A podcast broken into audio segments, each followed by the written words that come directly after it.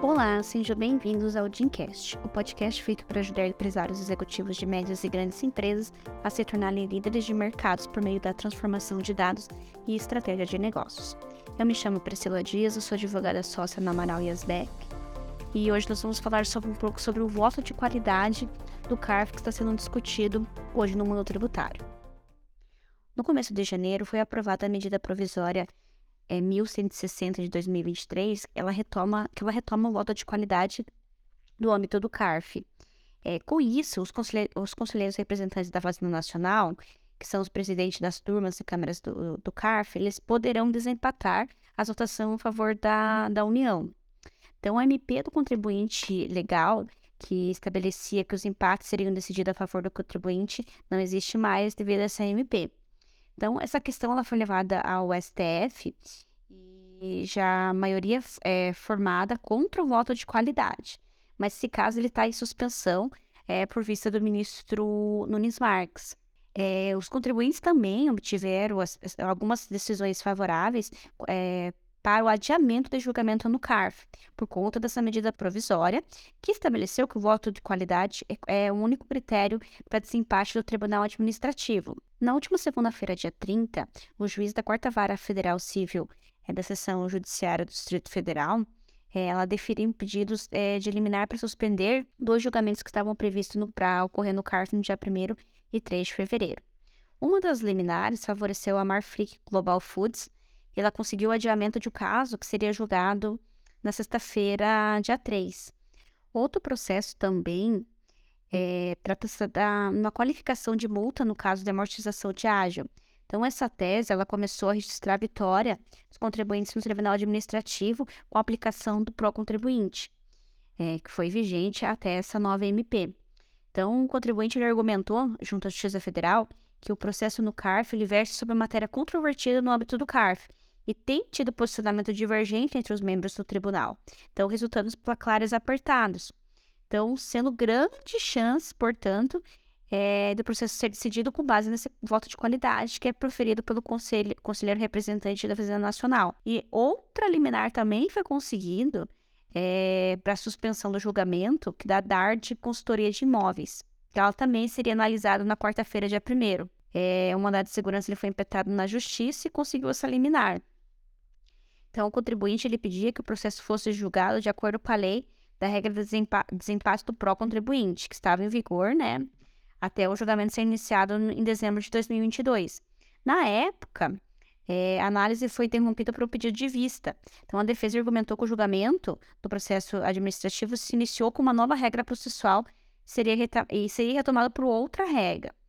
Então, foi conseguido a, a liminar nesses casos. Nesses casos das concessões das liminares, o, o juiz da quarta vara é, civilização judiciária do Distrito Federal, o juiz doutor Itagiba Cata Preta Neto, ele mencionou a decisão do STF é, do julgamento do MADI é, 2213, em que o ministro Celso de Mello ele faz duras críticas ao excesso de medidas provisórias e aplicação do poder de legislar por sucessivo presidente da República o que provocaria uma distorção no plano político. Em contrapartida dessas liminares, nos últimos dias, a Petrobras a Holanda, e a Holanda Participações SA e a Ruma Malha Norte SA é, teve julgamento pautado pela primeira Câmara Superior, que também impetraram também esses mandados de segurança da Justiça Federal, buscando adiamento nas análises dos casos, é, da, e até a votação da MP é, 1160, mas as companhias não foram bem, uh, as companhias, porém, não foram bem sucedidas, então não, não houve é, a liminar.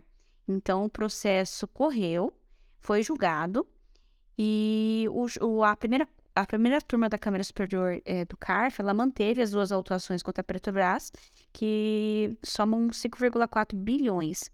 Então, não é possível saber o valor exato mantido, porque um pedido da Fazenda, no caso, sobre a da conversão do câmbio foi negado.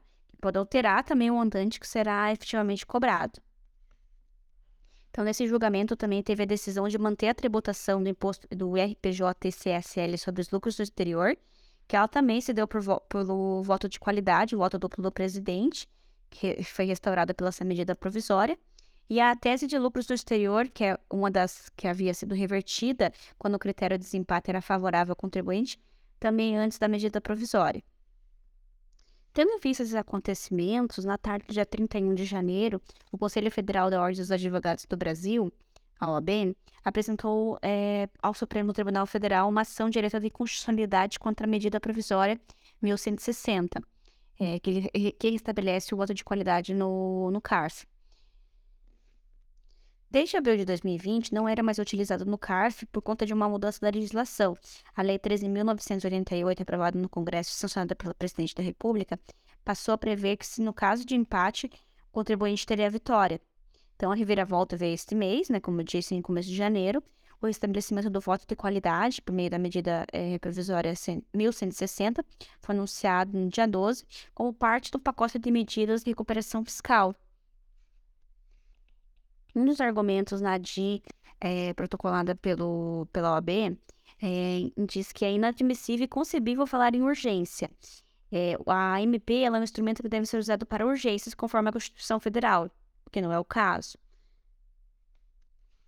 Então, a OAB, além de pedir a declaração de inconstitucionalidade da MP, é, também foi apresentado um pedido liminar para que a eficácia da medida provisória seja suspensa se aplique a regra anterior, que favorece os contribuintes, é, nos julgamentos do CARF e, subsidiariamente, se, que os ministros suspendam a proclamação dos resultados de julgamento nos casos em que haja um empate de votação até o pronunciamento da Corte sobre o tema ou decisão no Congresso Nacional sobre converter a MP, é, converter ou não a MP em lei.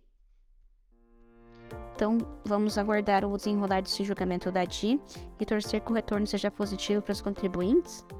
E, essas, as empresas que têm os julgamentos pautados no CARF, que pelo menos o placar esteja apertado, para que não corra o risco de ser aplicada essa nova MP, na votação de qualidade seja é, proferido pela Fazenda Nacional, então que analise caso a caso, se seja o caso de uma impetração de mandado de segurança, é, para ver o seu direito resguardado até pelo menos a decisão final desse óbice. Espero que vocês tenham gostado do episódio. Qualquer dúvida, entre em contato.